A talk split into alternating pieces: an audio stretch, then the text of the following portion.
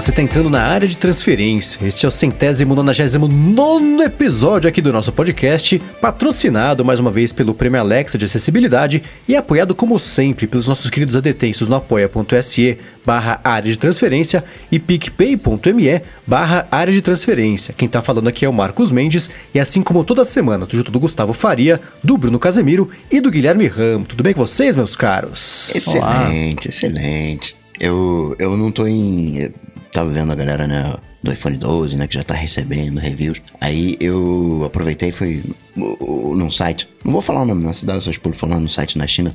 Aí comprei já umas capinhas pro, pro, pro novo iPhone né, que vai vir caro. Comprei também recarregador, cabo. Aí aproveitei, né, já que eu não tô em São Paulo, comprei em sete ampolas de vacina do Covid. Olha! Nossa! É, eu já encomendei um MagSafe. Não, não tem iPhone 12, mas MagSafe eu vou ter. É tipo, não tem a moto, mas já comprei o capacete e a luva. Exatamente. É, porque não funciona, né? Só funciona no, no iPhone 12, funciona, né? Funciona, é nos tipo... outros iPhones. Dá até para carregar Android com ele. É sério? É, só não tem a paradinha magnética. É. Ah, tá. Não tem a parada magnética. Ele tem, ele tem só o Mag, mas não tem o Safe, é isso? Ele tem só o Safe e não tem o Mag. É, é o Mag que tá faltando. Ah, tá. É, é, não, é porque eu pensei no Safe que ele, é, ele seria safe de, de, né, de estar tá preso ali na coisa, é, mas não, é verdade, tá. Beleza. Então não tem nem o Mag nem o Safe, adianta nada. Tem só a indução. é, pois é. Agora, qual que falou do MagSafe? Eu tava vendo a especulação sobre a, o, o, sucessor espiritual do AirPower, que é o carregador duplo dobrável, né? Que passado o efeito, a curva, a distorção da realidade, a pessoa começa a, letras, a, ler as letras miúdas, começa a ver as entrelinhas do que a Apple quis dizer, esse negócio não vai chegar tão cedo de novo, né? Porque se fosse para ser lançado tipo agora, ia estar tá em pré-venda já, certo? Sim. Se fosse ser lançado logo logo, ia estar, tá, sei lá, later this year, lançado até o final do ano. Não, tá assim. Esse aqui vai ser lançado mais pra frente, que é mais ou menos o mesmo Bladder ah. Power, que significava, no fim das contas, nem a gente sabe. Então, falei, ah, lá começou tudo de novo, Air Power significava total. Temos um render 3D. Vamos é. anunciar no evento. o engenheiro falou que dá. eu vi o Felipe Espósito conversando com o Mark Gurman sobre isso. Falei, putz, é verdade, né? Tá, tá é, é, a mesma conversa. Tô tentando achar aqui rapidinho, enquanto a gente conversa. Qualquer. É, ele falou assim: ainda nem até o final desse ano. A Apple falou que é numa data futura. E ele falou assim: será que quer dizer 2021? Eu tenho quase certeza já que é isso. Que a Apple, de novo, quis mostrar a, a ideia antes de saber se vai dar pra fazer. O que é uma pena, né? Porque acessório vende no Natal, né? Sim, pra gente dane-se, porque a gente, né, a Apple não vai ganhar dinheiro com isso. Mas mesmo assim, é o tipo de coisa que seria ótimo pra lançar no Natal, porque vender horrores, né?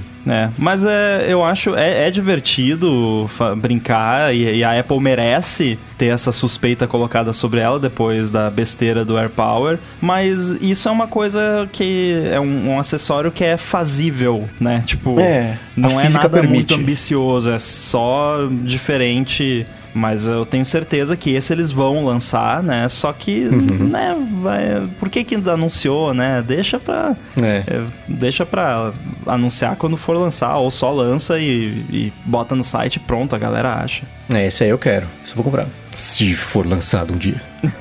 pois é. Muito bem, geralmente aqui nesse momento do episódio a gente fala sobre os amigos do ADT, com uma recomendação, se alguém começou um podcast, se alguém começou um projeto aqui na quarentena ou quer que mais pessoas conheçam, mas agora a gente vai falar sobre todos os amigos do ADT que existem, que nos deram o parabéns, celebraram com a gente aqui, dia 21 de outubro, quarta-feira, gravação, o Dia Nacional do Podcast. Muito obrigado para todo mundo que mandou mensagens de apoio, de carinho, de incentivo pra gente falando sobre esse dia, que é um dia que a gente gosta muito. E parabéns para todo mundo também que começou um podcast, seja na quarentena, não seja na quarentena, mas que faz um podcast, cria alguma coisa, joga no mundo, fica aberto a comentários, críticas, reclamações, sugestões e quer compartilhar essa coisa bonita que é o podcast com todo mundo. Obrigado mesmo para todo mundo e parabéns para quem faz e obrigado para quem faz isso acontecer. Aí, e parabéns para quem escuta podcast também, né? Isso Porque de falar. certa forma, se não tiver quem escute, não não, não tem por que fazer. fazer. né? Então é. é. uma data aí para todos comemorarmos. Para sentar um, um dia e ouvir com gosto aquele podcast favorito, aquele episódio que você mais curte E também dá aquele alô, né? Sempre bom dar um alô pro produtor que tá do outro lado, às vezes sozinho, lá falando, lá isolado, gravando remotamente com Skype, com a sua equipe, né? Dizer que tem gente ouvindo do outro lado. É sempre bom, né? Sempre aquece o coração. E por que não também lá em apoia.se barra de transferência ou picpay.me barra de transferência e mandar um salve para nós, né? Porque Vamos combinar. É, mas sabe que essa foi uma dicotomia muito maluca quando comecei a gravar podcast que eu percebi, né? Que é um trabalho extremamente solitário, apesar de ser uma coisa que você grava e publica e se tudo der certo, milhares de pessoas escutam, né? Então você fala sozinho, lança sozinho, publica sozinho, faz tudo sozinho para que as pessoas escutem. E só quando começa a chegar o feedback, os comentários falam, nossa, é verdade, né? Isso tá batendo do outro lado, as pessoas estão baixando, estão se relacionando com, com, com, esse conteúdo e, e com vontade de, de, compartilhar, de comentar. Então é muito doido isso, né? Um trabalho que envolve falar com milhares de pessoas, mas que você faz sozinho, né? Eu gravo aqui embaixo da minha cama para não ter eco, então é muito doido isso. Eu acho trabalho com voz tem essa questão da, de ser solitário, né, em certos aspectos. E aí fica a dica que o, o meu pai sempre dava, só que no sentido de rádio, mas acho que se aplica também a podcast. Ele sempre falava assim: é, fala alguma coisa errada no ar que aí você vai saber rapidinho o tamanho da sua audiência. Porque enquanto tá tudo certo, tudo normal, ninguém fala nada, todo mundo só fica escutando. Agora, se você falar que são 11 e 10 e na verdade são 11 e 15, já vai. Ônibus. Já, é, 6 e ônibus, já vai receber 10 ligações. Não, você falou que era 11 e 10. É, uhum. pois é. Então fica a dica aí, ó. Falar alguma coisa é, errada. Dica. É que nem blog com erro de digitação. Mesma Isso. coisa. Você pesquisa duas semanas, coloca seu coração em texto, primeiro comentário, ah, você escreveu isso aqui com dois S. Falando assim, mas tá, tá, obrigado.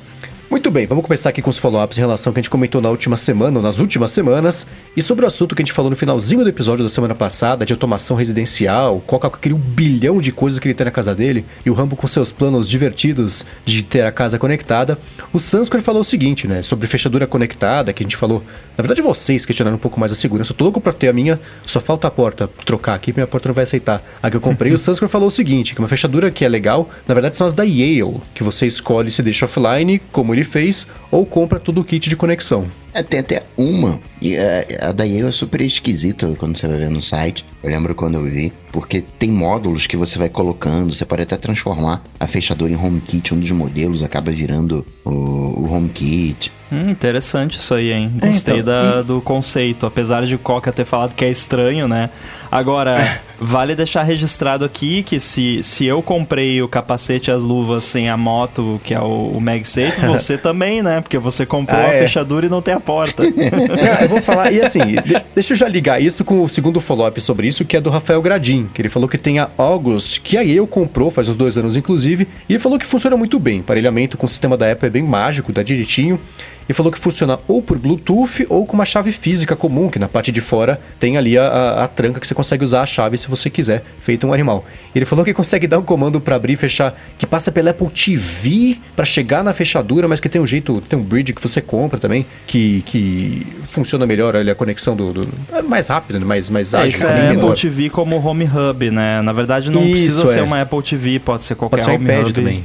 Pode ser iPad, pode ser HomePod também. É, e ele falou que respondendo o comentário do Rambo, ele falou que se sente um primata, abrindo as portas com as chaves depois da experiência com, uhum. com a August. E eu ah, comprei depois que você se acostuma, você realmente, né? Por, por, isso que eu, que eu falei, no momento eu não sinto isso, mas com certeza assim que eu tiver, assim, da mesma forma que atualmente eu já me sinto um Neandertal, primata, seja lá o que for, ligando e desligando luzes com interruptores normais. Né? Uh, e eu comprei essa, eu comprei uma exatamente do August, comprei o capacete antes de ter a moto, porque foi exatamente isso. Foi o meu irmão dos Estados Unidos, na casa dele tinha essa fechadura, e putz, é se acostuma em três dias e depois, quando você volta, pra, pra, pra sua fechadura de chave feito um animal, parece que você voltou 200 anos no tempo. É absurdo. Hum. Porque funciona direitinho, é, é bacana. Tem um que precisa de bridge, o que eu comprei não precisa, já é direto ali a conexão. E aí tem um keypad do lado de fora pra você digitar a senha se você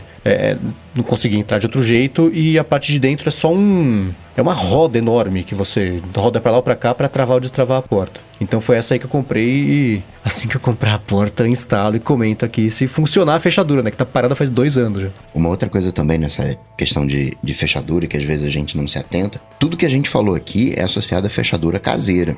Você pode optar por uma fechadura é, comercial, empresarial, né, como por exemplo uma Control ID, que tem um punch mais corporativo, mas tem modelos assim, digamos assim, de entrada que caem super bem numa casa. Tem aqueles controles ali de colocar a digital, né, de repente você tem alguém que entra na sua casa segunda, quarta e sexta, você configura para digital dela só ter acesso segunda, quarta e sexta naqueles horários, né, também não é uma outra opção. Essa Control ID tá no Queria Brasil. uma dessa. É controlid.com.br. Control ID que chama? controlid.com.br. Eu queria uma dessa e eu queria uma que não precisasse de pilha, porque eu vi várias que precisam de pilha pra funcionar. E a chance de eu ficar sem pilha é enorme. É, uma coisa que. Um outro feedback que a gente recebeu foi do Rogério Souza, que ele falou que no Airbnb ele viu uma fechadura que tinha um teclado físico e programação de horário, tipo o que o Coca falou, né? Então quando a reserva dele terminou, a senha parou de funcionar e, e era isso. Ele falou que a marca era Schlager. Schlager. S-C-H-L-A-G-E. E ele falou que comprou uma básica e funciona. Ele mandou um emoji que eu não sei se é pilha ou bateria, porque são duas coisas diferentes. Bateria geralmente dá pra substituir. Então funciona com emoji verde. E aí. eu não sei exatamente o que o Bruno é, tá procurando ser o oposto disso, mas vai dar mais piada. E na semana passada, né, a gente também falou sobre o lance dos iPhones virem sem carregador na caixa, né, mas com o cabo USB-C é, Lightning né, na caixa, mas o Márcio Rocha tá falando que é fácil resolver essa parada, né, assim, quem tem é, Mac vai conectar nos Macs, quem tem, é, tá vindo do Android vai poder conectar no, no, no carregador do Android, porque a maioria hoje já também já é USB-C, né, os, mais novos. Ah, e quem migrar pra, e quem tem iPhone, etc., já vai ter o cabo da tomada do iPhone anterior, né? Então você vai poder usar ali pra conectar. Eu tinha pensado nisso, na verdade isso é um problemão pra quem tem um aparelho defasado, né? Por exemplo, um cara no, no estúdio que eu, que eu trabalho, ele trocou agora o iPhone 6 dele. Sim, é, na verdade, assim, é. Claro que existem N possibilidades e até a gente levantou aqui. Primeiro que Mac, ninguém tem Mac. É isso, Esquece. isso que eu ia né? falar. A É pessoa- fácil, sim. conecta no Mac. O difícil é, só ter o Mac. A Mas- pessoa, Mas quem a tem? pessoa que tem Mac, a pessoa que tem Mac já é, é o tipo de pessoa que sabe que o iPhone vem sem carregador, que é o tipo de pessoa que tá ligada na- nas notícias. O e carregador ainda assim, USB mais caro do mundo.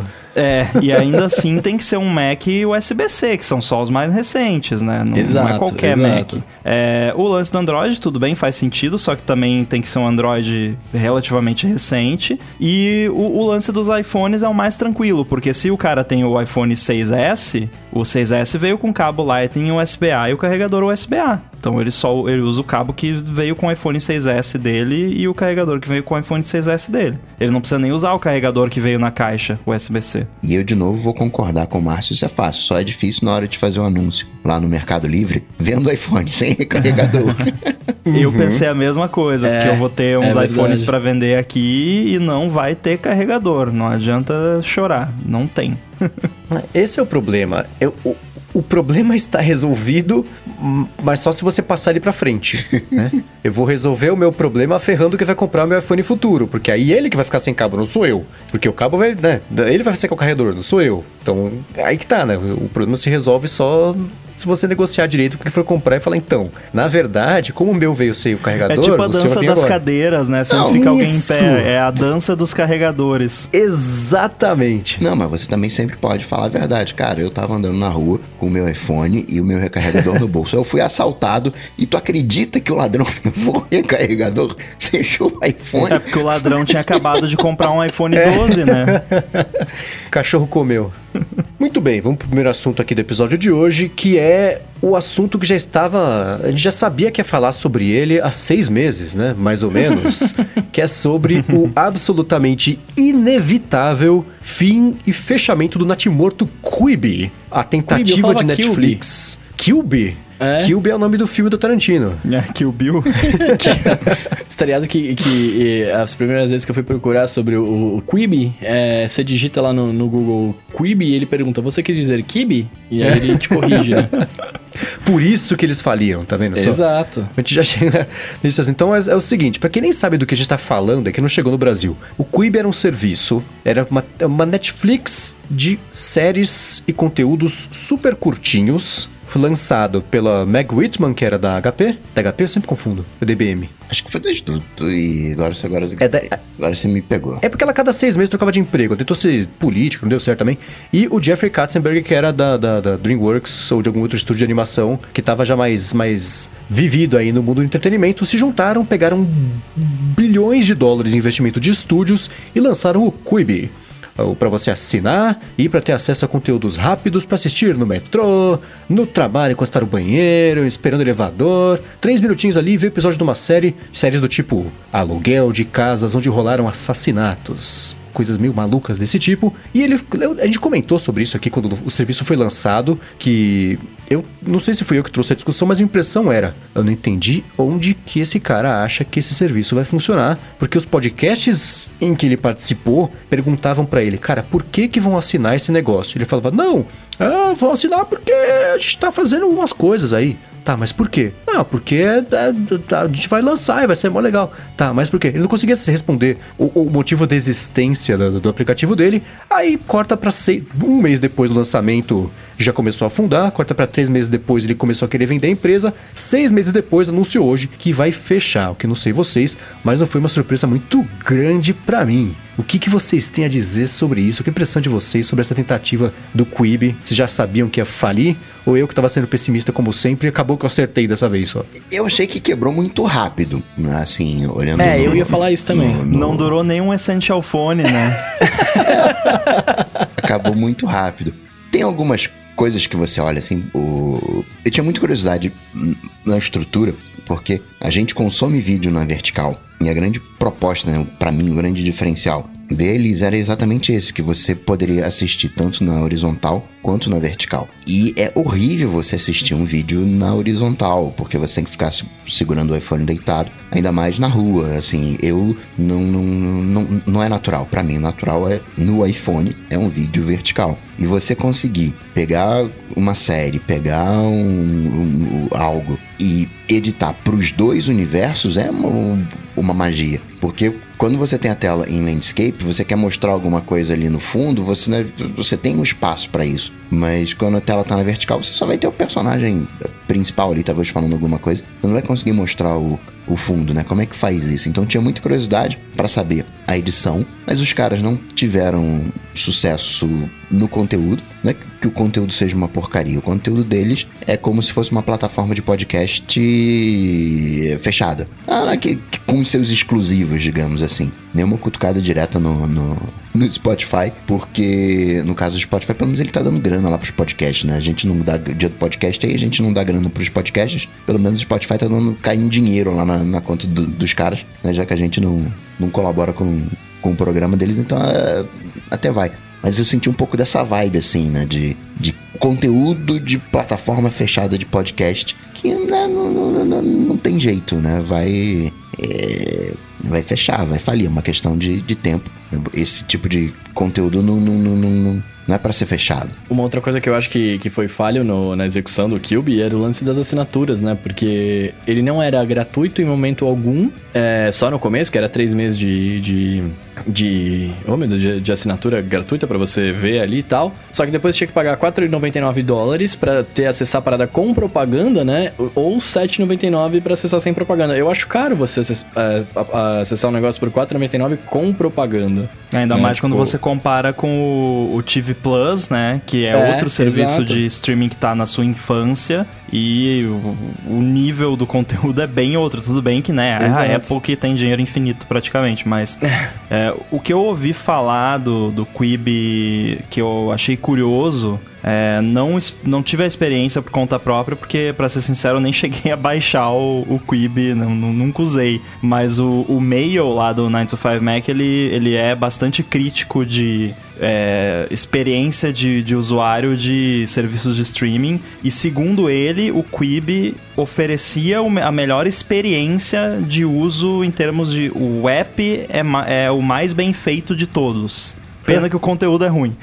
Putz, é. Experiência do usuário guia até um pedaço da, da decisão. E esse tipo de coisa é. que você só descobre se funciona bem ou não quando você já assina e tá usando, né? Então é exatamente uma coisa que converte e nem que segura, porque menu bonito não segura ninguém, né? Não, Atrapalha, né? Mas, mas não segura. Tanto é que eu tô assinando ainda aí TV Plus, Netflix. Nenhum dos dois eu acho particularmente bons em termos de, de experiência do usuário, mas o conteúdo é o que prende, né? Não adianta. Uhum. É, e eu, eu via nas entrevistas dele e a, a, confusão dos repórteres tentando entender se ele estava respondendo essa pergunta básica, mas por quê, né? E eles insistindo nisso, não, a gente sabe que a gente vai dar uma experiência. E ele falava assim: ah, as pessoas vão ver os filmes da Disney porque é a Disney. Eu falava, cara, mas você não é a Disney. Exato. a Disney é. tem 200 anos, ela construiu um negócio, as pessoas vão hoje ver o filme porque é da Disney, não é assim desde o começo, aquele rato horroroso, ninguém ia querer pagar para ver aquilo. Então era. É, tem tem essa, essa diferença. E aí, a proposta, esse negócio de que ele usou como desculpa também. Ah, então conteúdos rápidos, a pessoa ver no metrô, mas ninguém tá pegando o metrô por causa da pandemia. Então foi o coronavírus que matou a minha plataforma. Hum, Ou talvez não, né? nunca saberemos. Cara, todo mundo sabe, menos você, porque esse negócio não funcionou. e é muito louco você ver como é, o, o, cara tem vivência na indústria do entretenimento, mas eu não sei se a vida inteira se cercou de pessoas que só falam sim e não desafiam o, o, o, a decisão ou essas coisas que a gente tem visto bastante por aí outras empresas também. Mas é, é, muito louco ver como teve uma desconexão absurda entre a expectativa. Ou ele estava falando isso sabendo que não ia dar certo, mas o papel dele era esse, né? Porque tá fazendo o tour de imprensa, Sim. né? Pra falar, ah, então a gente vai lançar, mas é meio mais ou menos, desculpa aí. Tem que falar que é a melhor coisa do mundo, né? Tudo bem. Esse é o papel do cara, né? Claro, assim como de qualquer outro CEO, no fim das contas, né? Mas foi muito louco ver. É, é isso, e teve esse negócio do teste grátis. Ele falou no começo: não vamos dar teste grátis. A gente está lançando a plataforma com qualidade e vai ser isso. Vai ser pago com propaganda ou pago, mas ainda com propaganda um pouco menos, mas vai ser. Mas não tem nem plano de graça. E aí perguntava: mas cara, você está batendo já no preço de uma Netflix com um bilionésimo do, do, do, conteúdo com séries que ninguém nunca ouviu falar e que você não. É. Ah, não, me assinou aqui com o estúdio tal. O estúdio tal nos deu meio bilhão de dólares. Cara, sabe o que é meio bilhão de dólares pro estúdio? É peanuts. Ainda mais no tempo de, é. de, pandemia, que eles é. têm que atirar para todo lado para ver se alguma coisa engata. O risco é todo seu, não é do estúdio. O estúdio já deu essa grana nem tendo expectativa de que isso ia voltar, mas é pelo menos tá fazendo alguma coisa, né? Pra tentar produzir e distribuir conteúdo numa época que tá bagunçado porque ninguém tá no cinema. Mas é muito louco. E é uma pena. Eu fico pensando na galera que comprou a ideia e, e né, se comprometeu, foi lá para trabalhar engenheiro, por exemplo, que perdeu emprego agora, e não é exatamente uma situação de mercado que está contratando, né? A pessoa vai ficar meio, meio à mercê aí do, do mercado por uns meses até conseguir achar uma outra coisa fixa que pague tão bem com o dinheiro de investidor, que sempre é, é, chove, né? Quando, quando é projeto de risco assim, até a hora que acaba o dinheiro ou quando tem que devolver, como é o caso deles. Falou, ah, a gente não vai nem gastar o dinheiro que tá sobrando aqui, vai devolver para quem emprestou pra gente e bola pra frente. Ah, programador acha emprego, não, não, né, não, não fico com pena nesse ponto. Não, não, não, não é, triste, né? É chato e tudo mais, mas consegue emprego sim. Por isso que eu comparei com plataforma fechada de, de podcasts. E outra, né? O tipo, esses vídeos curtinhos acabam fazendo vezes de rede social, né? Aqueles três minutinhos que você vai assistir. Você vai assistir um YouTube, você vai assistir um, um, um TikTok. Você vai queimar o, o, o, seu tempo com isso. E um, uhum. um outro perigo também, né?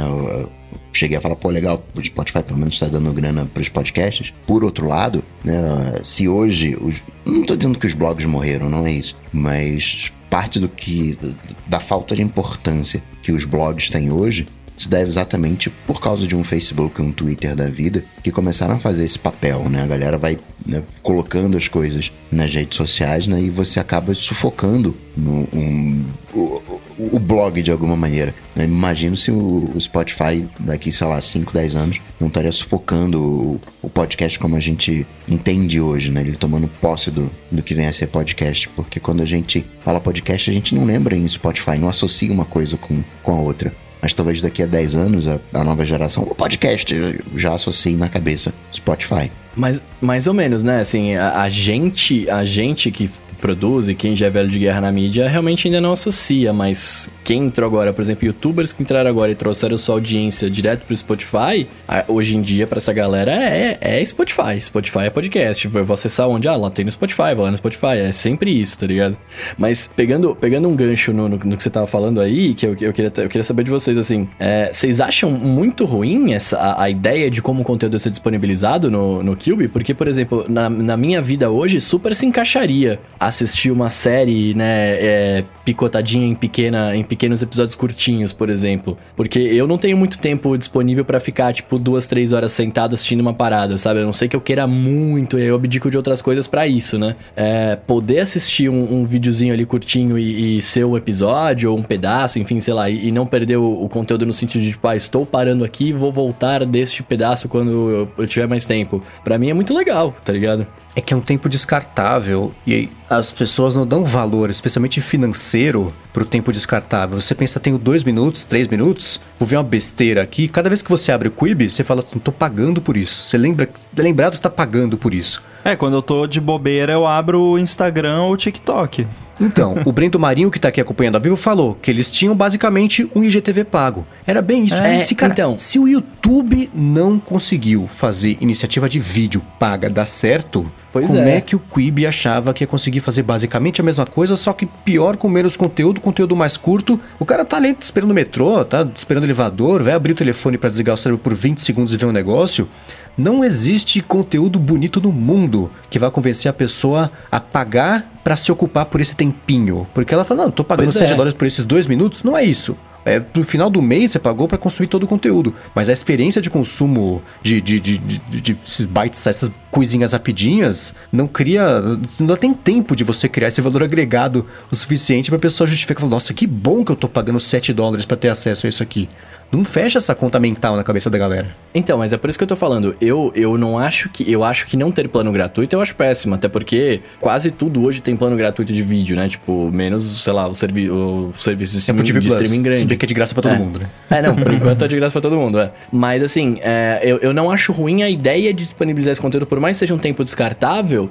Aí, claro que aí vai de cada um, mas eu entendo o lance do tempo do que você fala quando o tempo descartável, né? Mas é, eu não acho ruim essa ideia. Até porque hoje, eu não sei, eu não, é, eu não consumo muito conteúdo em vídeo, né? Eu sou, sou mais do áudio e tal. Mas eu não sei se existe algum canal de YouTube, alguma coisa assim que seja especializado em fazer minisséries de 3 minutos, um capítulo de minutos, etc, né? Mas se tivesse um conteúdo bom sendo feito para isso, um conteúdo que estivesse no canal, por exemplo, é, dando um exemplo bem, bem chulo, mas se a, sei lá, se a Disney começa a inventar em fazer séries curtinhas, né, para episódios para criancinhas, etc, de três minutinhos, tal, ensinando a criança a contar e etc, é, talvez fosse uma coisa que prendesse atenção, né, que a gente não, não tá acostumado criança, com isso. Né? Sim, para criança, mas aí o, o Kiwi poderia focar em, em, em, conteúdo infantil, por exemplo. Sei lá, eu tô, eu tô, eu tô, eu tô, eu tô conjecturando aqui, né? É porque eu penso da seguinte forma, claro que aí eu falo da minha experiência, né?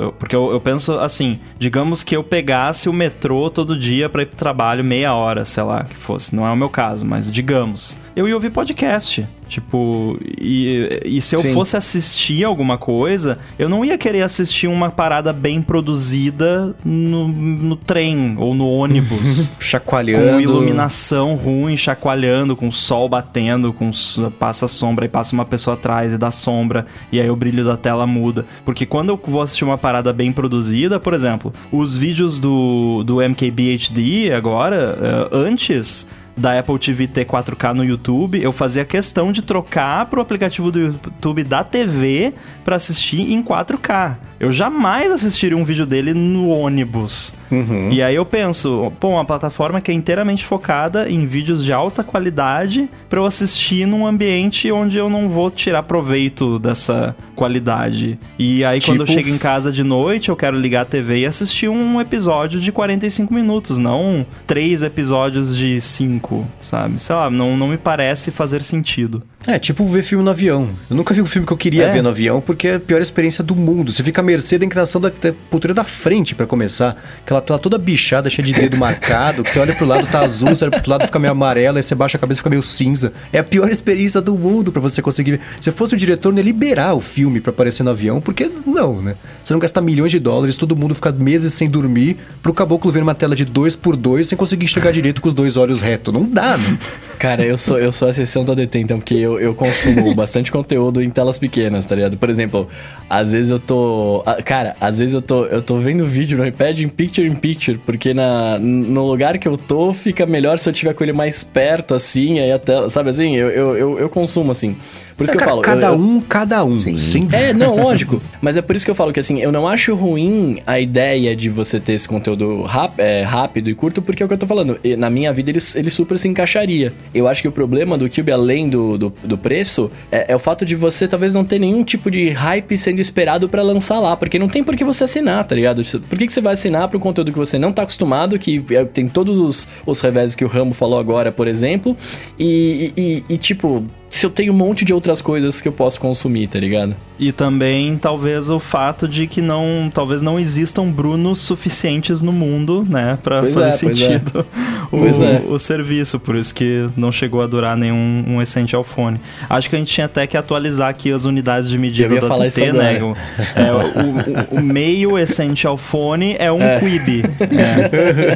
É. É bem por aí. E é. E nos- é, parece que estamos felizes que o negócio não deu certo. Não. Iniciativas criativas merecem todo tipo de destaque. Que pena que não deu certo. Mas é muito louco você ver, primeiro, como é. Se você tiver o Blá certo, como é fácil arrancar dinheiro de investidor para conseguir fazer essas coisas. E aí esbarra, a gente já falou sobre isso um pouquinho aqui, mas esbarra muito nesse lance de plataformas fechadas de podcasts que estão falhando pelo mesmo motivo. A coisa não se sustenta, especialmente para podcast que você depende de uma conexão muito maior entre o produtor do conteúdo e quem está consumindo esse conteúdo. E quem está consumindo esse conteúdo e, se, e que for se dispor a ajudar, quer ajudar a pessoa que ele escuta. Não vai pagar a Netflix para ela redistribuir X% para a galera toda. Não, é uma relação muito mais próxima. Então é o mesmo motivo pelo qual a Luminary lá, que também é outro Quibi, é o Quibi de áudio Luminary, é o mesmo lance, só que com podcast. Conseguiram bilhões de dólares em investimentos, estão queimando dinheiro doidado, já estão falindo a, a quase um, um Quibi e ainda tá, tá vivo, mas segue respirando com aparelhos.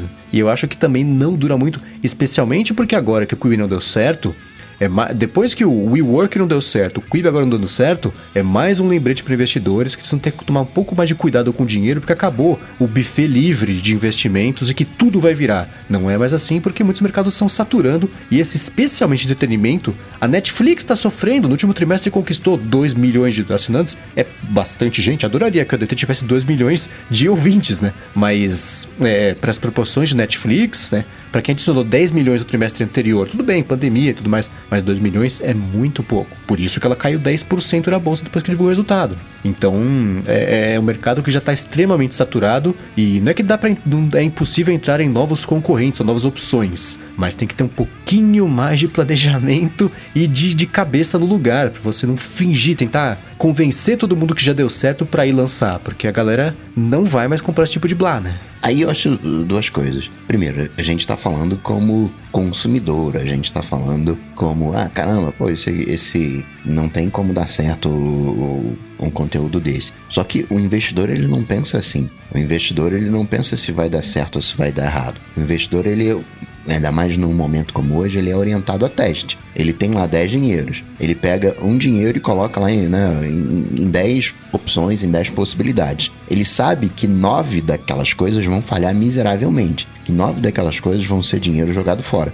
Mas o, uma coisinha que acertar, ele com aquele um que ele colocou, ele vai fazer 100. Então ele vai ganhar 10 vezes o investimento inicial dele pensando por lote. Então tem essa proposta, né, de, de, de quebrar, entre aspas, né, de testar, não, vou testar aqui essa solução, vai que dá certo. É por isso que é capital de risco, né? Sempre foi. O venture capital é exatamente isso. É o apostar no, no- uma coisa que vai virar o próximo Airbnb, o próximo, a próxima Netflix, o próximo Spotify. O desafio tá saber o que, que é isso, né? Mas eu pesquisei aqui, eles conseguiram em investimento 1,8 1 bilhão e 800 milhões de dólares. Caramba. pra lançar o um negócio. Mas, mas esse, é, é muita é, grana. esse é o ponto. Não é o descobrir qual é a nova Netflix. Você só vai descobrir testando. Você coloca as coisas no mercado, é, isso é meio que o, a coisa que o, o teste de manipulação, o experimento de manipulação que fez o Facebook. Ele vai, né, que mostra lá no, no filme o, o Dilema Social. Joga a coisa e vai testando. Algumas vão falhar, algumas vão dar certo todas as experiências que o Facebook fez não deram certo, né? A gente sabe as que deram certo e, e, e, fala delas. Mas outras coisas que o Facebook tentou fazer, não, ah, não, vamos colocar aqui uma aqui de um jeito que vai otimizar a timeline. E, e não rolou. Uhum. Muito bem, agora eu quero saber de vocês o seguinte: uma semana depois de evento do iPhone, agora que acabou a empolgação absoluta, a gente começou, conseguiu pensar melhor sobre o impacto que isso vai ter, o que vocês estão pensando sobre o iPhone, mas antes de falar sobre isso, eu quero falar, claro, sobre o patrocinador aqui do episódio de hoje, que é o prêmio Alexa de Acessibilidade, que é uma novidade bem bacana aqui, não é nem novidade, né? O pessoal já tá falando sobre isso faz um tempo, mas é uma coisa bem bacana aqui para programadores, porque envolve tudo que a gente gosta, né? A tecnologia, Alexa e prêmios também, e ainda por cima desenvolve acessibilidade. É o prêmio Alexa de acessibilidade que funciona assim: você se inscreve no site, programa uma skill que seja acessível para Alexa e você publica. Se você participar, você pode ganhar até 10 mil reais e também dispositivos Echo. E além disso, os três primeiros ganhadores vão poder escolher entre as ONGs participantes para poder fazer uma doação de até 50 mil reais. E o vencedor, que for escolhido pelo júri, pela skill mais acessível, mais interessante, vai ganhar 10 mil reais. Então corre lá porque você tem até dia 17 de dezembro para poder participar. Já pensou sua programação é, ajudando a tornar o dia de alguém mais acessível? Que bacana! Então pode ser uma skill que seja para pessoas com deficiência física, visual, intelectual também. Então tem muita coisa bacana que dá para fazer. Se você acessar o endereço premialexa.com.br, você consegue saber mais sobre essa iniciativa e também ouvir depoimentos né, de várias pessoas aí que podem se beneficiar de uma skill que seja acessível. Então vai lá, se inspira, programa, publica e aproveita ainda para ganhar prêmios enquanto você ajuda milhares de pessoas. E se você conhece algum outro programador ou programadora também que vai curtir participar, manda o site para essa pessoa e ajuda a levar adiante essa missão da Amazon em busca de mais acessibilidade. Lembrando que o site para você se inscrever é prêmioalexa.com.br. Muitíssimo obrigado à Amazon pelo patrocínio aqui de mais esse episódio da DT. Valeu, Amazon. Obrigado, Amazon. Valeu. Muito bem, uma semana e um dia depois do evento da Apple, existe de cara uma coisa que esteja chamando mais atenção ou que ainda esteja chamando atenção de vocês sobre os iPhones 12? Eu, sim, eu, eu, queria mudar de opinião. Que não vale a pena eu trocar. não, não, não. Eu, antes disso, a pré-venda foi um absurdo. A pré-venda comparado com o iPhone 11. E eu mudei de opinião. Acho que a Apple, além de tirar o recarregador e o fone de ouvido, tinha que também tirar o cabo USB-C. Ia vender três vezes mais se fizesse isso. pois é, né? A loja chegou a sair do ar. E o, algo que eu não via. Não, não aquela saída do ar proposital, né? Tipo, voltamos logo. Eu digo, uhum. caiu mesmo de tanta, tanto tráfego, né? Que tava rolando. Então, realmente, o, a demanda foi maior do que esperada. Inclusive, um fato curioso é que a Apple, em parte, tira a loja do ar em, uh, um pouco antes dessa, desses grandes eventos, porque durante esse processo eles fazem testes de stress test, né, no, na infraestrutura da loja, simulando a carga que eles imaginam que vai ter. E Eles aí já o escala... ataque de DOS para ver como é que fica. Exato, aí já escala servidor e tudo mais. Ou seja, superou as expectativas da Apple, porque não tava com, com de, capacidade para atender a, a, demanda. Eu vi o Ming Chico comentando, acho que já estava ultrapassando mesmo a, a, as previsões aí de demanda. O site da Apple deu aquele erro. Quando dá um erro que mostra uma fonte Times New Roman, você sabe que deu coisa muito errada, né? Foi é, isso aí. deu ruim mesmo. o erro que deu ali para mostrar que estava fora do ar.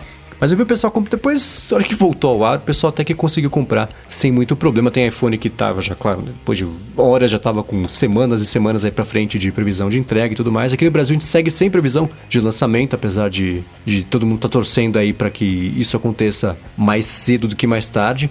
Eu pensando, né? Eu, eu, eu, fiquei meio, meio longe das notícias de iPhone, o máximo que deu, porque eu tenho que falar sobre isso no matinal também. Mas eu pensando no, no, no todo desses iPhones, nem as câmeras me chamaram assim. Eu, eu penso no, na mudança de design. Eu penso, ah, não, não é um novo design. Na verdade, é, porque não é igual ao antigo. Então É, não é é, novo, né? mudou.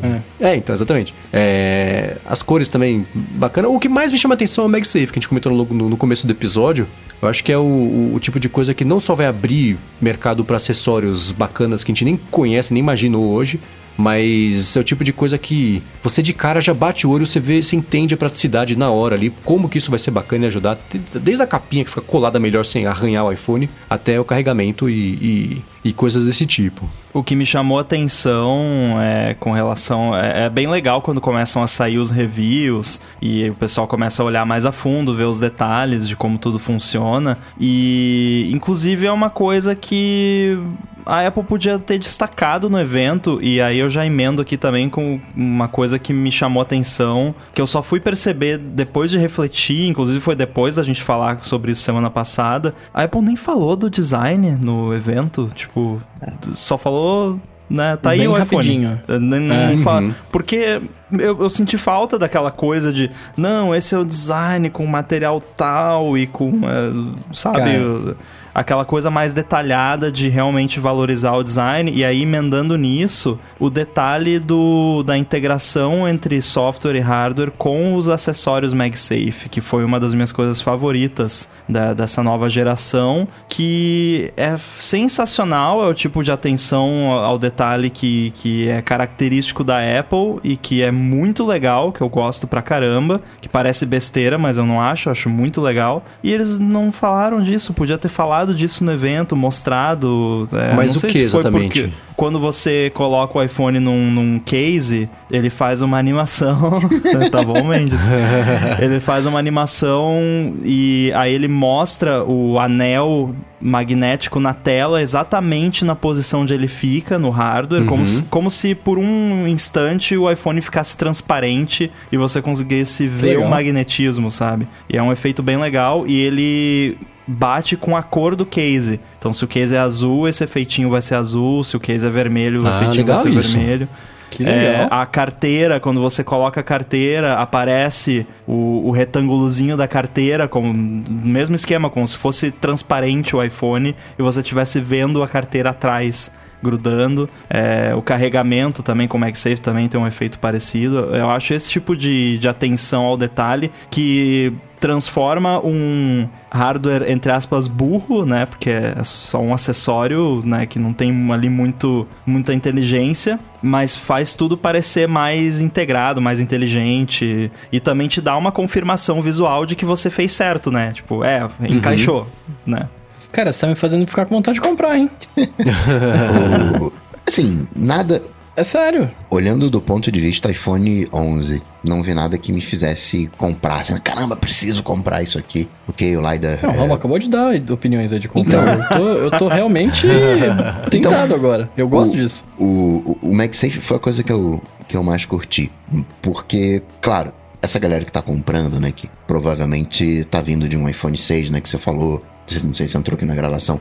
De um iPhone 8, né? Aquela galera com iPhones mais antigos. E, ó, chegou a hora de, de trocar. O MagSafe, sim, foi a coisa que eu mais gostei. Eu até tô olhando pro MagSafe como uma espécie de Moto Snap. Né, que seria uma versão Sim, verdade. é o telefone modular da Apple sem falar que é o telefone modular. É todo um conjunto de personalizações. A gente viu o banho que os widgets fizeram. Imagina você ter skins é, magnéticas. Não é case, é uma skin que você coloca na traseira chapuleta, assim, plaf, e fica lá aquela skin e você troca, né? Meio que trocando de roupa do, do iPhone. A galera curte esse tipo de, de coisa. Fora outros acessórios. E é barato de fazer esse Sim. tipo de acessório, porque o, a ligação, a conexão dele é magnética e a parte, entre aspas, inteligente é NFC. E então, tipo, não precisa ter nada eletrônico no acessório, só precisa ter um- uma paradinha NFC, que é, que é essas tagzinhas que você compra por 50 centavos na Amazon. É isso, por basicamente. E é, forte essa. o, o magnetismo é forte. Então, claro que seria arriscado de você colocar um anel magnético, né? Tipo aqueles pop sockets magnéticos ali, Sim. mas é, teria algo ali. Eu só fico Aí temeroso. Justin pendurou o iPhone pelo MagSafe. Eu fiquei. me deu faniquito aquilo, né? Mas pelo menos deu pra ver que funciona. Eu achei sensacional, só que chegou no ponto que eu tava achando tão sensacional que eu lembrei daquele conector magnético do iPad que eu achei sensacional há, há cinco anos atrás, sei lá quando surgiu. Caraca, vai ter um bando de acessórios bacana. Só teve um tecladinho. Eu ia falar isso agora. Não dá, não dá uma raivinha de você saber que, por exemplo, eles tiraram o MagSafe do Mac e volta pro iPhone? Ah, dá esperança de voltar pro Mac um dia de novo. É, que tomara, né? Agora, é, a gente não viu também o que vai ter de ecossistema e eu concordo com a sua frustração, né, do conector magnético, só que é bem como eu, como eu falei, a, a- o nível de complexidade é bem outro, né? É, Então, assim, o, esse, esse conector magnético do iPad Pro, ele é bem mais complexo do que o MagSafe. Porque a parte magnética do MagSafe é, é só imã mesmo, né? E a parte, entre aspas, inteligente é só um NFC basiquinho. É, Agora tem que ver o que, que a galera vai inventar. Eu tô esperando também pra ver se a Apple vai lançar, não que eu vá usar, porque não é o tipo de coisa que eu uso, mas acho que a galera vai gostar, um case com bateria também, né? Uhum. Que não tem ainda. E, e toda uma gama de acessórios que a gente não consegue nem imaginar. Por exemplo, você quer de repente colocar um pezinho, um tripé. Esse tripé ele pode ser magnético. Você quer usar lente. É, isso é legal. Tem um problema pra você Lente, encaixar lente ali no, no- na câmera. Você pode fazer um encaixe magnético, né? Sei lá, um bracinho ali, enfim. E já que é, é encaixado numa posição fixa, não, não- não vai ficar sambando, não é muito. Você não vai mexer muito naquilo, pô, tem um. Tem um potencial no, no, no MagSafe sim, gigantesco. Tomara que usem. Pelo que eu Não, vi, é, ele depende muito do. A, a- força do magnetismo não depende mais do iPhone do que do acessório, depende mais do acessório. Então, meio que o acessório controla a força do, do- de quanto que gruda o negócio ali. Claro que até certo ponto, né? não- também não, não vai botar aqueles neodímio lá que vai, vai destruir Nossa. o iPhone. Mas, Aí por fica exemplo, transparente mesmo, ele passa pra cima da tela. é, suga a tela do outro lado, né? Claro que tem o, o, o posicionamento, né? O encaixe então é magnético. Mas o, a força de um ímã é determinada por ele. Se na outra ponta tiver metal, ele vai, não, vai ser tão forte quanto Sim. o, o ímã, né? Mas pelo que eu vi, assim, por exemplo, o, o carregador MagSafe propriamente dito, do- do- dos acessórios que eu vi o pessoal testando, parece ser o que tem uma conexão melhor, assim, em termos de ser mais difícil de tirar, tanto é que você consegue pendurar o iPhone pelo MagSafe e ele fica. Agora, a carteira da Apple já é bem outra história. O- a carteira da Apple me, parece que vai ser um flop, porque o Não, pessoal já tava já, já mostrou que colocando no, o iPhone No no bolso. bolso, ela, ela sai. Ah, e é pra sério? tirar os cartões de dentro dela tem que desconectar ela do iPhone, porque você não consegue puxar o cartão. Então essa carteira da Apple eu acho que vai ser um fracasso. Mas do resto. De, três coisas que ela anunciou, que for, foi a capinha e o MagSafe e a carteira, só a carteira parece que vai ter problemas, por enquanto, né? Não, e a carteira é o que eu mais gostei. Claro, o MagSafe é o é o mais legal, né? Mas dos outros dois, a carteira era o que eu tinha mais gostado. Pô, ainda bem que eu não comprei a carteira. Tava pensando em comprar. Eu sempre acho tão arriscado quem anda com documento do carro, dinheiro e o cartão de crédito colado no telefone. Putz, se você perdeu, você perdeu tudo. É tipo o cartão de 2 tera que a gente tá falando antes de começar aqui a gravação. Olha o Bruno o tá mostrando Bruno. aqui na câmera, ele tem a carteira de George Costanza colada atrás do iPhone dele. Essa carteira Da enorme. capinha, tá ligado? Junto da Olha lá. capinha, É e uma tem capanga, né? Pochete. Colocou uma pochete no iPhone. Eu acho muito arri... Nossa, que horror. Eu acho muito arriscado de deixar tudo junto, mas de novo, cada um, cada um, cada um tem seus hábitos, mas nunca. Tipo, de estacionar o carro na rua com o documento dentro, sabe assim? É, não, isso não dá, isso não dá. A minha mãe falou pra mim isso hoje, ela falou assim, filho, você perdeu o celular, você perde tudo. Eu falei, mãe, se eu perder o celular, eu perco tudo, independentemente de de estar com a, com a carteira ali ou não. É, faz sentido. Agora, uma coisa que eu vi o pessoal do Accidental Tech Podcast conversando, que me chama a atenção, que eu não tinha dado muita bola pra isso, é sobre o processador. Eu vou deixar aqui na descrição do episódio uma imagem que eu não sei se foi. É, é da- acho que é da Apple porque tá bem feito. Eles fazem arte bem porca, então acho que é da Apple mesmo.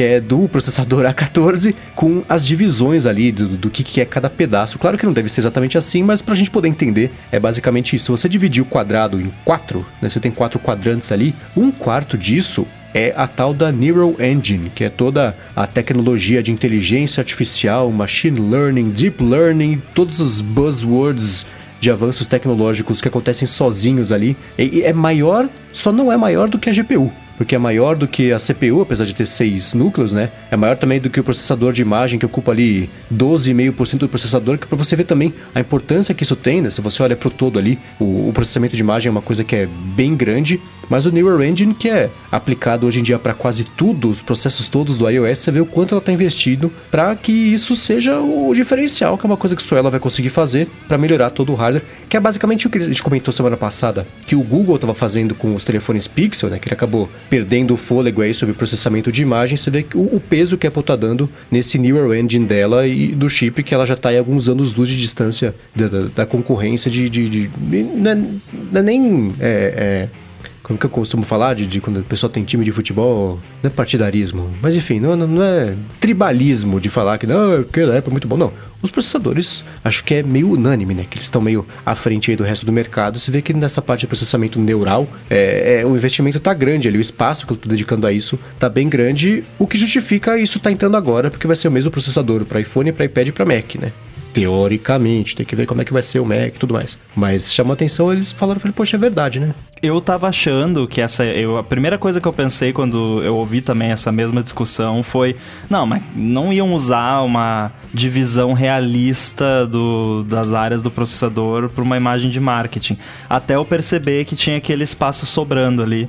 Porque, é, eu, porque eu pensei, não, dividiram em quatro só para ficar bonitinho na imagem. Mas não, realmente parece ser uma, uma representação relativamente fiel do, da realidade. É, e porque tem coisa faltando nessa imagem. E uhum. eu acho que o que está faltando aí caberia naquele espaço que está sobrando. Então, me parece plausível que seja. Ah, então isso. você sabe o que está faltando no processador? Eu, eu tenho uma ideia, tenho uma tá, ideia tá, do que está faltando ali naquela imagem, mas é, por isso que eu acho e eu acho que o que está faltando caberia naquela área ali, mas não sou especialista em, em, em, processadores.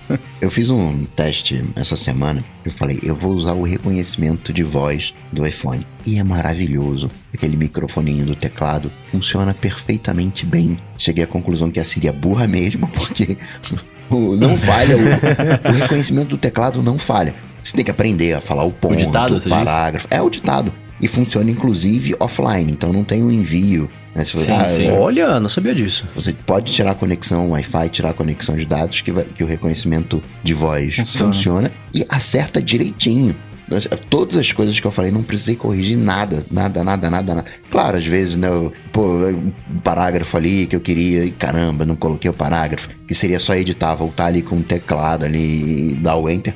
Ah, vai sem parágrafo mesmo, fica tudo numa, numa mesma linha, mas funciona maravilhosamente bem o, o reconhecimento de voz. Eu, eu dito e-mails em inglês com reconhecimento de voz da, do teclado e funciona muito bem. É, o John usa bastante o ditado para falar comigo no iMessage e, e, funciona, funciona muito bem. Eu fiz em o português. O que falta, vamos ver se no A15 vai chegar, é ele entender que idioma você tá falando.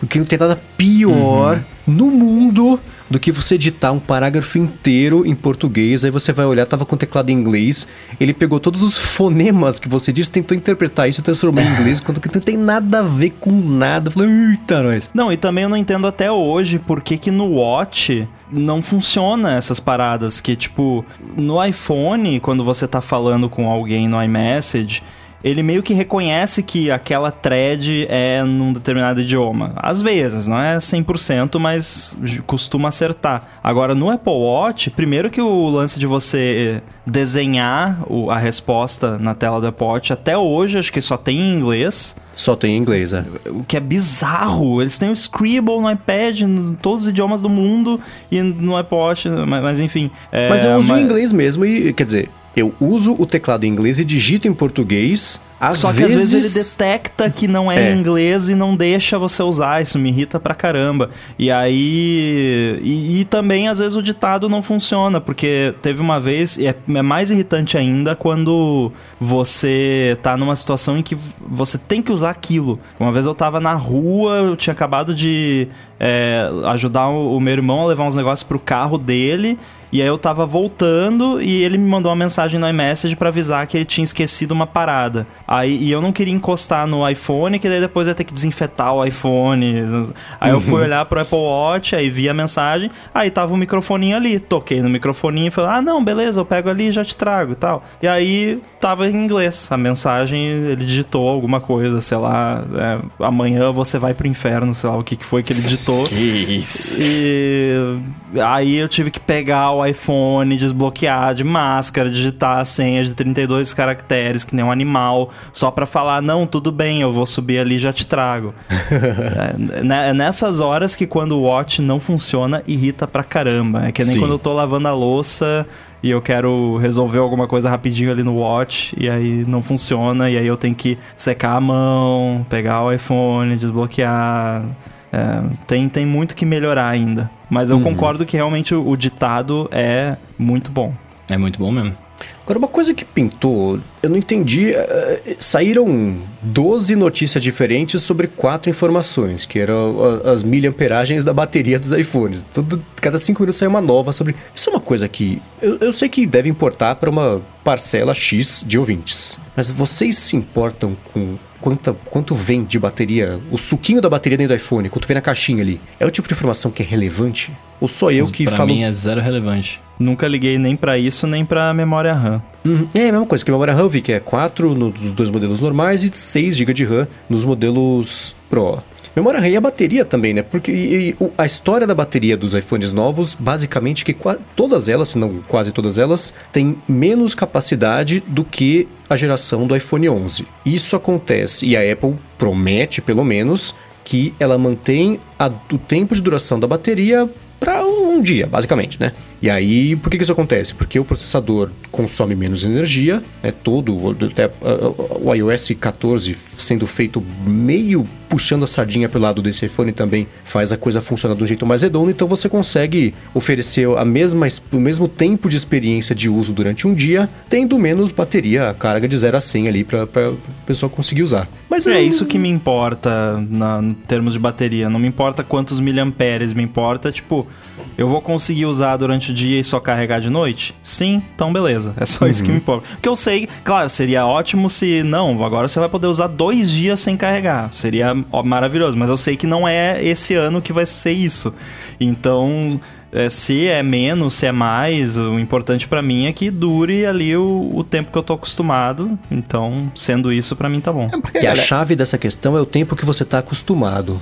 Sabe por quê? Eu tava pensando sobre isso hoje. Se. Ah, Vamos supor que, que a Apple mantém ou aumenta um pouquinho a bateria. Ao invés de durar o dia inteiro, ia durar 1.3 dia. Isso quer dizer que a hora que você precisasse carregar, você está começando o dia ou está do começo da tarde do dia, foge do padrão de uso de você usar o dia inteiro, carregar à noite, dia seguinte está carregado, beleza. Então, é, a não ser que dobrasse, passasse de um dia para dois dias, como aconteceu com o Apple Watch, por exemplo, de, de cada, sei lá, da primeira para terceira geração, a bateria começou a ficar boa de verdade. Você hoje dá para usar, pelo menos na minha experiência, dá para usar dois dias sem ter que carregar numa boa o relógio. O, o WatchOS 7 bichou um pouquinho, agora melhorou um pouco. Exato, isso se Mas, não der aquelas é. bugadas malucas, né? Isso, é, na CNTP dá para usar dois dias. Então, a menos que a bateria dobre de capacidade, qualquer coisa entre o 1 e o 2 ia bagunçar muito o uso no dia a dia, a ponto de ser muito mais provável acabar ficando sem bateria durante o dia, porque é isso, se começou o dia tava com 40% não quis carregar porque vai sair pro trabalho, quando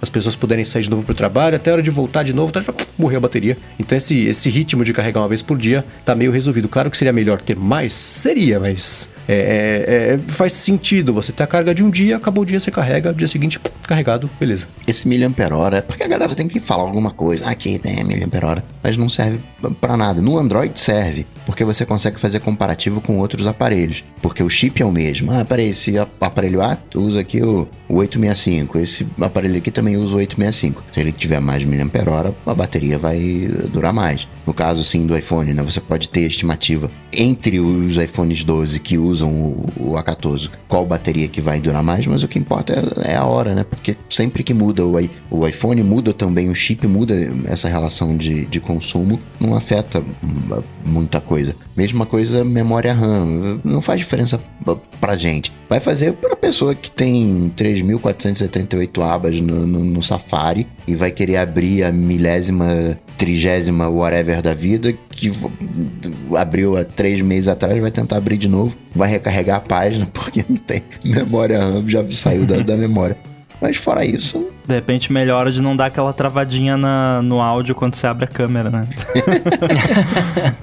Agora, é, isso, isso aí que o Coca falou faz todo sentido. A única questão é, que, que tá sendo discutida nesses iPhones novos nos reviews, que é totalmente relevante para nós aqui no Brasil, é que parece que o 5G, o uso do 5G realmente tem um impacto significativo na duração da bateria. Mas isso é só quem tá fazendo review que vai usar, porque na vida real ninguém vai ter 5G, então tá resolvido. é, e o que explica, em parte, também o recurso do 5G, aquele. Ah, o 5G é inteligente. Ele só vai ser ativado quando precisar. Ou seja, nunca. Ou seja, nunca, em primeiro lugar, né? Em segundo lugar é isso. Não, não, não, a gente sabe quando vai precisar. Fica tranquilo, a hora que precisar vai. Porque se ficar ligado o tempo inteiro, aí suga a bateria, você perde duas horas de uso. Porque você ficou navegando no, no, Facebook e no Twitter com 200 mega por segundo. Então isso é curioso, mas agora fez sentido esse recurso agora. Não, não, a gente escolhe para você quando que o 5G vai ser mais apropriado. Isso achei divertido. O Mendes falou, né, ah, quando muda o uso. E foi isso quando a gente teve o iPhone 12, né, que veio com uma o 12 11, que veio com uma bateria absurda. Caramba, a bateria tá muito boa e tal, nos chocou. Quando veio o acho que foi no, no Série 3 ou no Série 4 que o processador ficou mais rápido e antes você olhava para a tela, tinha ali aquele meio segundo para a tela ligar, te mostrar a informação e do, do 3, uhum. 4 para cima ficou instantâneo e você se acostuma rápido com isso, você não consegue voltar mais para trás. E eu fiquei pensando que talvez aconteça isso com a câmera em função do LiDAR, do foco ser extremamente rápido e a gente usando não conseguir mais voltar a usar um foco tradicional. Falando, ah, caramba, esse foco aqui é uma porcaria, tá, tá lento. Aquele meio segundinho, né, que uh, faz falta. É, faz falta a partir da primeira foto que você perde, porque ele não focou direito. Você fala, droga, né? Aí você fala, é verdade, o outro bem melhor e mais eficiente. Um outro detalhezinho sobre o 5G que acho que hoje que o pessoal descobriu isso é que você vai poder também baixar atualizações do iOS via 5G, o que é uma novidade, porque atualmente a Apple não deixa você atualizar no, hum. sem estar no Wi-Fi, né? Então vai já vi uma vantagem na... aí, ó. É, pra eu na... que tenho plano de 50 GB, aí seria bom poder gastar, que eu não tô gastando nada do plano agora em casa.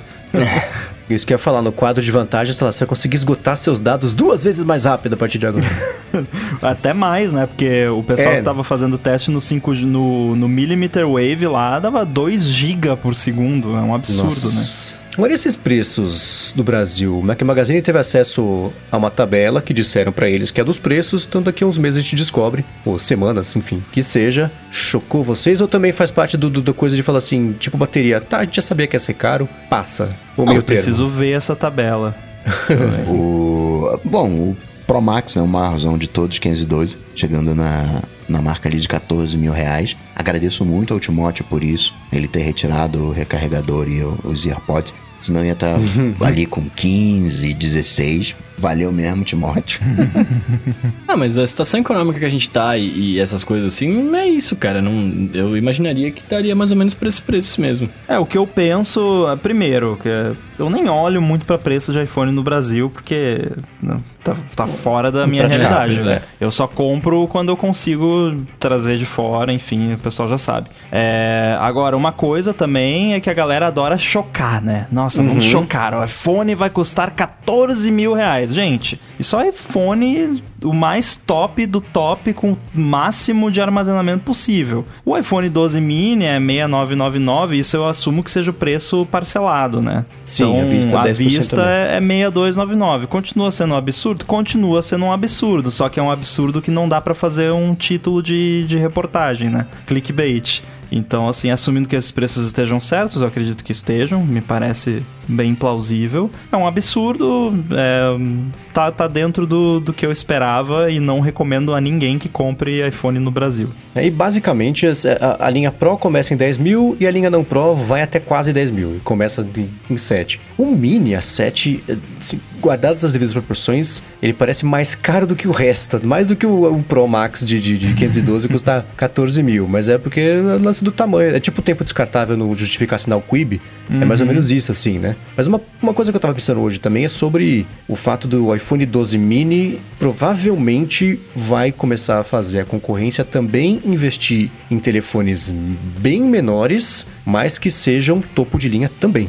Né? Porque o iPhone 12 mini tem uma outra coisa menos ali, mas ele é basicamente tem o 5G, tem a tela OLED, Liquid Retina, tem o Notch, tem as câmeras boas. Ele não é SE, não um cidadão de segunda classe ali. Ele é parte do lineup com todos os recursos avançados justificados aí desse aí. Então eu acho que vai ser curioso ver como a Apple teve telefones pequenos e seguiu o mercado e deu o braço a torcer com telefones grandes. E eu desconfio que esse iPhone 12 mini vai fazer o resto do mercado voltar a investir em telefones pequenos ou menores, porque não é pequeno ainda assim, né? É, é, mas com recursos parrudos, não só ter compatibilidade com 5G, porque isso em breve será carne de vaca, porque não é isso, mas é só trocar a antena, não é exatamente isso, mas você entendeu o que eu quis dizer. Então acho que, que vai ter a- a- o renascimento aí pra sorte da galera do SE, ou da galera que gosta de telefone pequeno porque é confortável de segurar, cabe na bolsa e no bolso e tudo mais. Então acho que isso, daqui um ano, dois aninhos, vai ter provocado um impacto interessante aí no mercado para telefones pequenos. Impacto positivo, felizmente.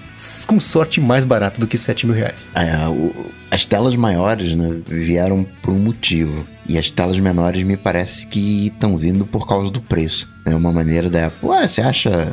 Vou usar preço do Brasil aqui, só pra ficar mais ilustrativo. Você acha 8 milão no iPhone 12K? Não tem problema não, paga 7 aqui no Mini. É, eu acho que não, sei se é só isso, mas acho que o SE, o fato de da Apple ter lançado o SE2, ou enfim, o novo iPhone SE, que eles não conseguem concordar no nome e, e tá vendendo bem o suficiente, deve ter justificado a existência desse Mini aí como uma opção a mais. E é a- a- esse desmembramento da linha, né? Você em 4 ou 5 anos passou de um iPhone para quatro iPhones, né? Muito bem, discutidos aqui todos os iPhones, vamos pro Alô ADT, que é a parte que você que escuta aqui, o ADT, o ADT, pode mandar uma pergunta pra gente, manda com a hashtag Alô ADT, se você quiser saber alguma coisa, mande perguntas criativas, divertidas, leves e bacanas pra gente responder aqui ao longo do episódio. E foi isso, no final do episódio, e foi isso que o Bruno Casemiro fez. Ele falou assim: como é que o Coca coloca parágrafo no ditado do iOS?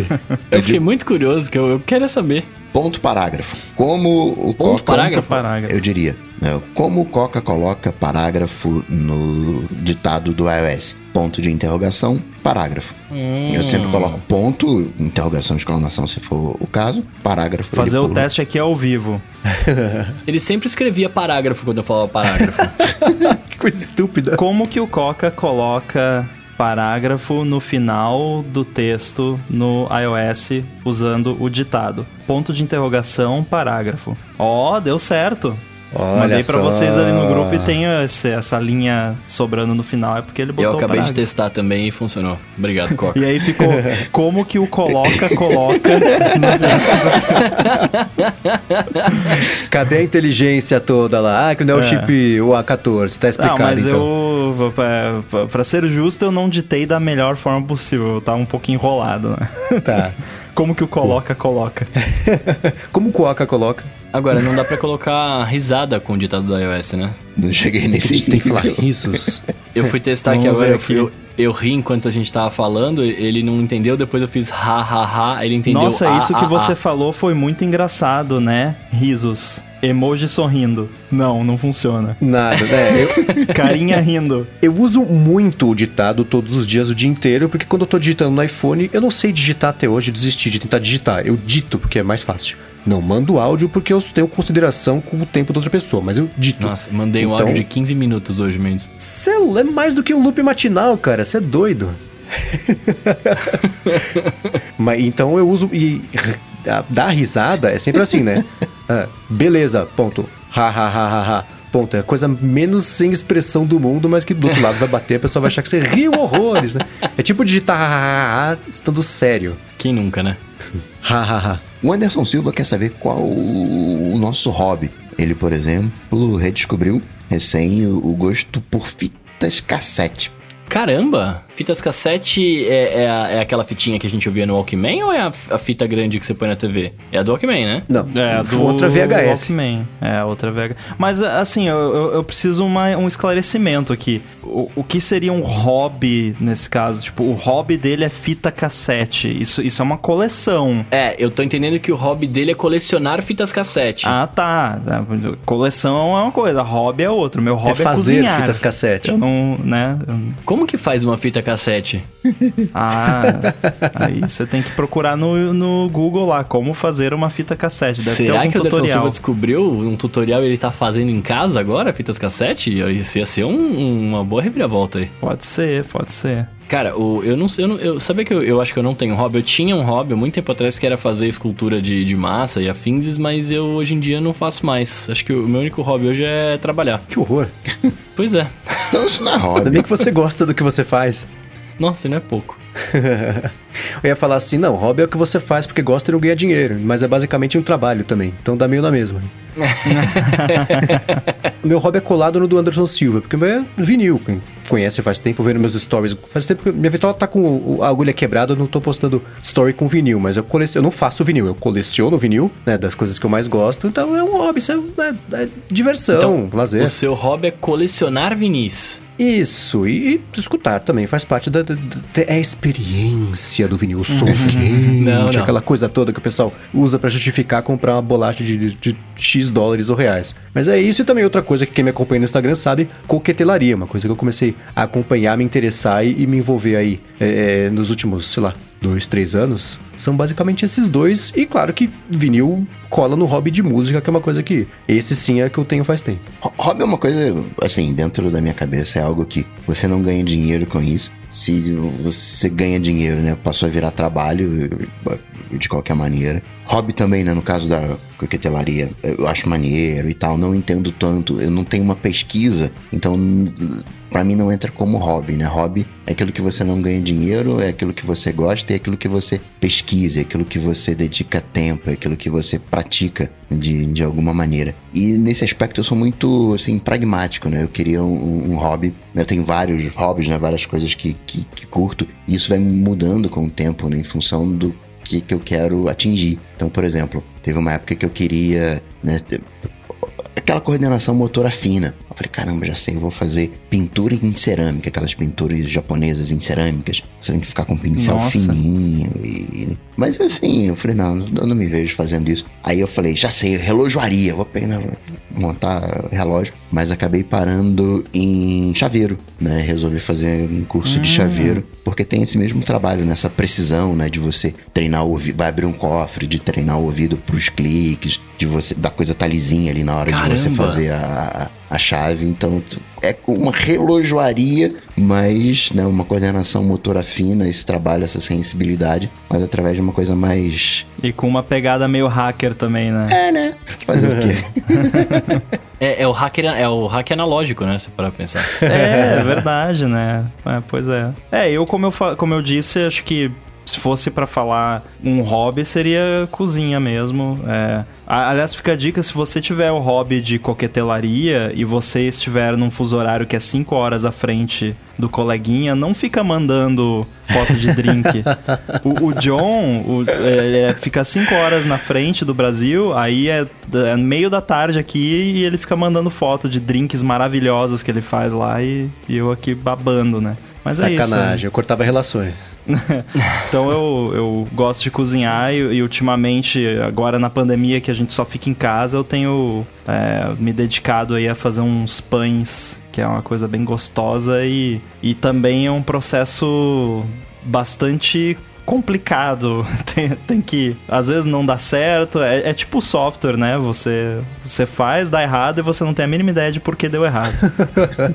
você está programando a massa para ver um pão e não deu certo, é. né? Exatamente. Então, trabalho é o que você faz e ganha dinheiro, o hobby é o que você faz e gosta e gasta dinheiro. Basicamente, essa a diferença entre um e o outro. Tipo isso. É, e é engraçado, né? Porque eu, eu brinquei aqui que eu não. que o meu hobby é trabalho, mas é porque antes de eu começar a trabalhar com isso, eu, eu estudava isso e eu gostava. Porque eu também entendo que hobby é uma coisa que você se dedica, né? Tipo, uma parada que você dedica uhum. estudo e vai, vai aprender e tal. E eu fazia isso com o trampo de voz, né? E aí, a partir de um momento, isso virou meu trabalho e é o que eu faço quase todo o tempo e eu gosto muito, tá ligado? Então, tipo, acho que é por isso, né? Eu ia até brincar Olhando aqui, por esse meu... lado, é basicamente o que nós quatro estamos fazendo aqui, né? Pois é, pois é, pois é. é. Exato. Eu ia brincar que eu ia falar que meu hobby era, era capinhas de, de iPhone e, e mochilas, mas isso é compulsividade mesmo, não é hobby. eu, eu entendo o que, que você fala, Bruno, mas é que eu fico pensando assim, quando você pega o, o seu trabalho, o seu, não, o seu hobby transforma num trabalho, você nunca mais vai ter um hobby. Que vai ter horas que você vai se é. estressar. É. Você vai olhar pro microfone e vai sentir. Eu vi outro dia o cara gravando assim, e ele queria esganar o microfone, assim, ele de raiva, você vai esganar o microfone, assim. Acontece. E pegando o gancho no que o, no que o Ramo falou na, na pandemia, e já indo para próximo Alô DT, o Efesto pergunta pra gente aqui, né? Qual é a primeira coisa que a gente pretende fazer logo que a gente sair da pandemia? Aí ele fala que ele vai encher o bucho no rodízio japonês. É um bom, é um bom hobby. ah, eu tô com saudade de ir em restaurante. Porque, embora eu goste de cozinhar e tal, eu gosto também de ir num restaurante bom e comer, né? Experimentar, ter toda a experiência do restaurante e até isso voltar a uma certa normalidade vai demorar bastante ainda. Eu sei que ah, tem restaurantes abertos, se eu quisesse eu poderia ir, mas não me sinto confortável em ir no restaurante na situação atual, então vou esperar até tá tudo 100%. É, mas é isso que eu mais sinto falta, fora, claro, as viagens, né? Esse ano, por exemplo, eu tinha três, quatro viagens marcadas. Hoje, por exemplo, eu estaria na Itália. oh, que chato. Foi a, é, foi a viagem mais triste de, de perder do ano. Então, eu sinto falta disso também, porque é bacana todo ano pelo menos uma, uma viagem eu sempre tinha para provavelmente eh, estaria trazendo iPhone da, da, junto na viagem, né? então, é, mas não só por isso, né? Mas eu, eu gosto bastante de, de viajar, então é, tô sentindo falta. Você falou de restaurante, cara, eu percebi durante essa pandemia que assim, eu não sinto falta alguma de sair para lugar nenhum, tá ligado? tipo, eu, eu hoje, hoje eu, traba eu, eu tô trabalhando fora, né? Eu tenho que ir nos estúdios e tal, mas é o que eu faço. Eu vou, trabalho e volto para casa, né? Não, não tô indo em lugar nenhum além disso. E aí, tipo, eu, eu, e eu não sinto falta de ir para lugar nenhum. Eu sinto falta de juntar uma galera, né? E conversar e etc. Mas não necessariamente precisa ser num, num bar, num restaurante. Poderia ser numa casa, né? Que isso eu também não tô fazendo. Então, isso eu sinto falta, né? Então, provavelmente, quando eu sair da pandemia, eu acho que eu vou, eu vou tentar reunir uns amigos e, e conversar, enfim, ficar lá. Mas em bar, em restaurante, e, cara, eu não sinto a menor necessidade, velho. Menor, menor, menor. É engraçado, porque isso não é algo que eu fazia com frequência, assim, sabe? Uhum. É uma coisa esporádica ali, de vez em quando. Mas agora que eu tô há quase um ano sem fazer, eu sinto falta. Provavelmente quando passar, quando chegar numa condição que eu possa fazer isso, eu vou ir uma vez e aí daqui um hum. ano eu vou de novo, sabe? Não é uma coisa, não é um hábito que eu tinha frequente, mas quando você fica muito tempo sem fazer algo, mesmo que seja algo que você gostava de fazer só de vez em quando, é, dá, dá aquela saudade, né? Eu queria fazer, olha que é legal, um alô ADT num japonês e tivesse uns drinks bacanas, porque aí a gente viajaria. Antes da viagem, a gente ia dar um trato no, no, na aparência, cortar o cabelo e ia no barbeiro. Encontrava todo mundo, enchia o bucho e ainda tinha os drinks. Ou em São Paulo tem um, tem um lugar que resolveria o problema do japonês e dos drinks, né? Uhum. Mas... Estamos falando dele no chat aqui, inclusive. Uhum.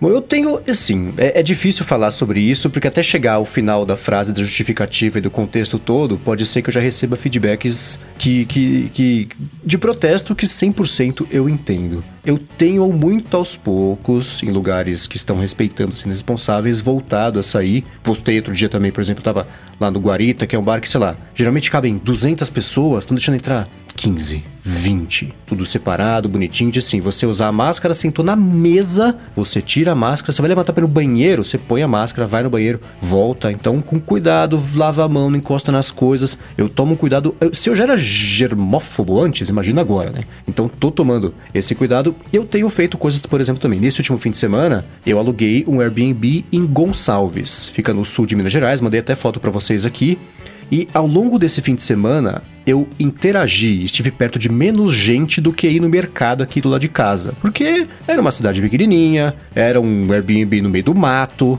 difícil só pra, só pra sair de casa e relaxar num outro lugar. De novo, né? Manda pergunta, toma você tomando cuidado, tá, tá limpando o negócio direito. Tudo sempre feito com cuidado, claro, porque eu não, eu não se eu puder não morrer, eu prefiro, né?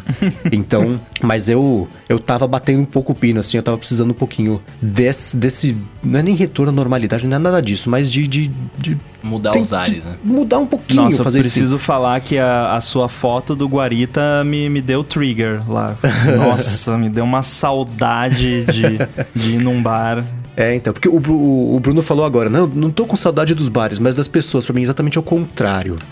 saudade de juntar a galera, não. Mas de sentar ali, tomar meu dramatiri, isso eu tô com saudade sim. Então, aos pouquinhos, com responsabilidade, com tudo que é óbvio evidente que é necessário, tenho tentado matar um pouquinho dessa saudade em doses homeopáticas. E uma coisa também que eu vi, por exemplo, o CEO do Airbnb comentando há uns meses que eu falei, nah, mas agora eu acredito, é isso, que no ano que vem, especialmente, o boom do turismo vai ser exatamente esse. A gente vai parar de ir para Paris e vai para Parintins. A gente vai parar de. Sabe, vai, a, a, viagem vai mudar, vai ser isso, vai ser uma viagem menorzinha aqui do lado, uma coisinha bem mais contida. E o que é ótimo para essas pousadas que vão ter um, um, um, momento de, de, de, um pouco mais de alívio mais cedo do que as grandes cidades turísticas, né? Que acho que vão. que estão precisando mais, inclusive. Então isso é uma coisa que vai pegar muito a partir do ano que vem. E, e dá para ver já esse mercado se aquecendo. O próprio Airbnb investindo mais nisso. Então, é, é, com cuidado, com calma, dose homeopática, só se precisar muito,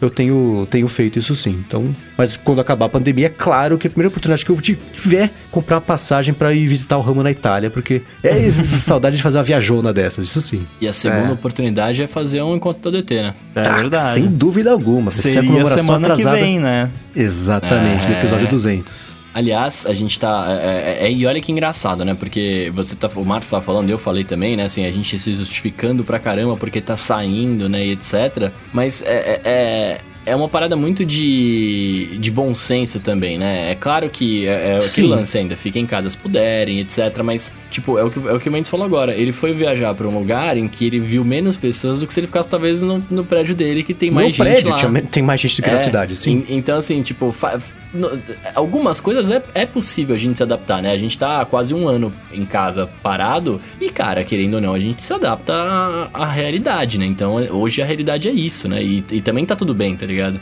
É, eu, eu particularmente, como eu não, não me sinto confortável de, de ir num bar, por exemplo, mesmo com todos os cuidados, eu fico em casa, né? Bom que eu consigo fazer isso, mas quando eu tô com vontade de, de sair de casa, eu vou caminhar na rua. que aí na, na rua não tem perigo. Quer dizer, né, não pode ficar, né? É, não vai sair lambendo se poste. aglomerando com um monte de gente, né? Tem que andar afastado e tal, mas é, isso é tranquilo. Na rua é fácil fazer isso. E querendo não, a gente precisa também, né? Por mais que esteja no lance da pandemia, cara, é, muita gente tá pirando justamente porque você fica em casa vendo a mesma coisa todo dia e não dá, né? Assim, tipo, se dá também pra andar na rua e, sei lá, e comprar uma, um bagulho na, na padaria e voltar, né? De máscara, etc., também é, é importante, né? Eu, eu acho assim, eu não sei vocês, mas eu, eu senti muito pouco esses efeitos da pandemia, porque eu acabei tendo que voltar a trabalhar muito cedo, né? Então eu fiquei, eu fiquei muito pouco tempo de fato trancado. Acho que no meu caso foram só dois meses. O resto eu já acabei começando a sair e pra trabalhar, né? E, e aí faço essa, essa minha rotina de site, gravo e volto e descobri que eu não sinto falta de ambientes sociais, e sim das pessoas, né? Muito bem, falamos aqui do ADT 200, mas para que ele possa chegar, o 199 tem que acabar. Então quero agradecer aos três aqui pela co-apresentação de mais esse episódio, a quem acompanhou ao vivo aqui a gravação também, quem nos apoia no apoia.se barra de transferência e picpay.me barra área de transferência. Muito obrigado de coração por ajudar aqui o podcast a continuar no ar, que veio prestigiar aqui também. A galera que recomenda, deixa review, spot likes, a brincar sininho, a brincadeira toda. Muito obrigado para quem faz isso.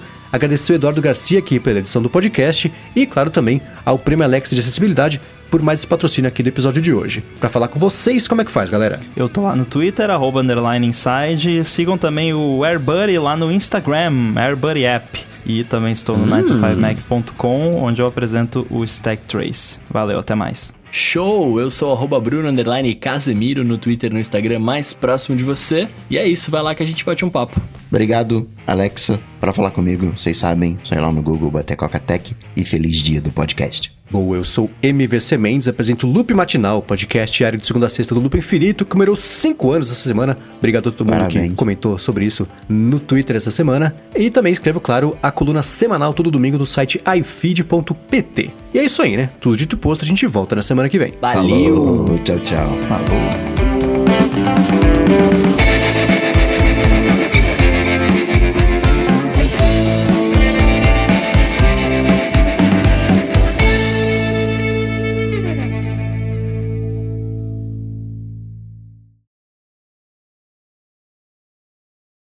Isso de pandemia, eu tava pensando aqui em. Claro que é uma futilidade óbvia, mas nessa coisa de sair de social. Coitado do cara que resolveu, sei lá, fevereiro, tá lá, 15 de março, assinar o Tinder. Caraca, eu vou assinar o Tinder.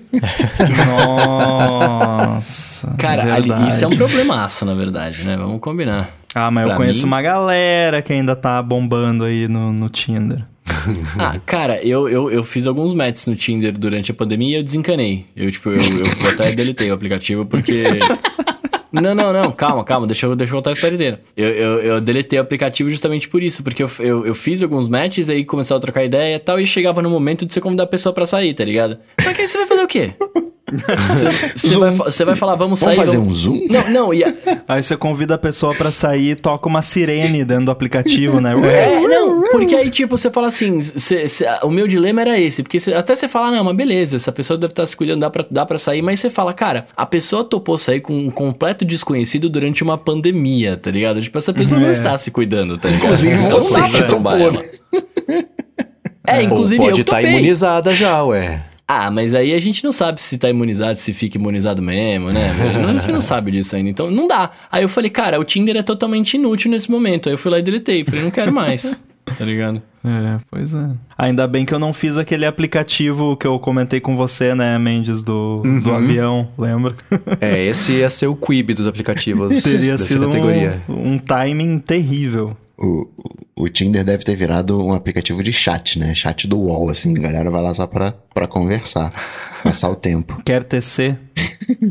Quer TC. Quer TC é uma boa, cara. É H ou M? é, isso era os papos do, desses chats aí, né? Eu gostava do Fala Reservadamente Com. que na minha cabeça nunca, nunca existiu o reservadamente. Pra mim, todo mundo tava vendo tudo, tá ligado?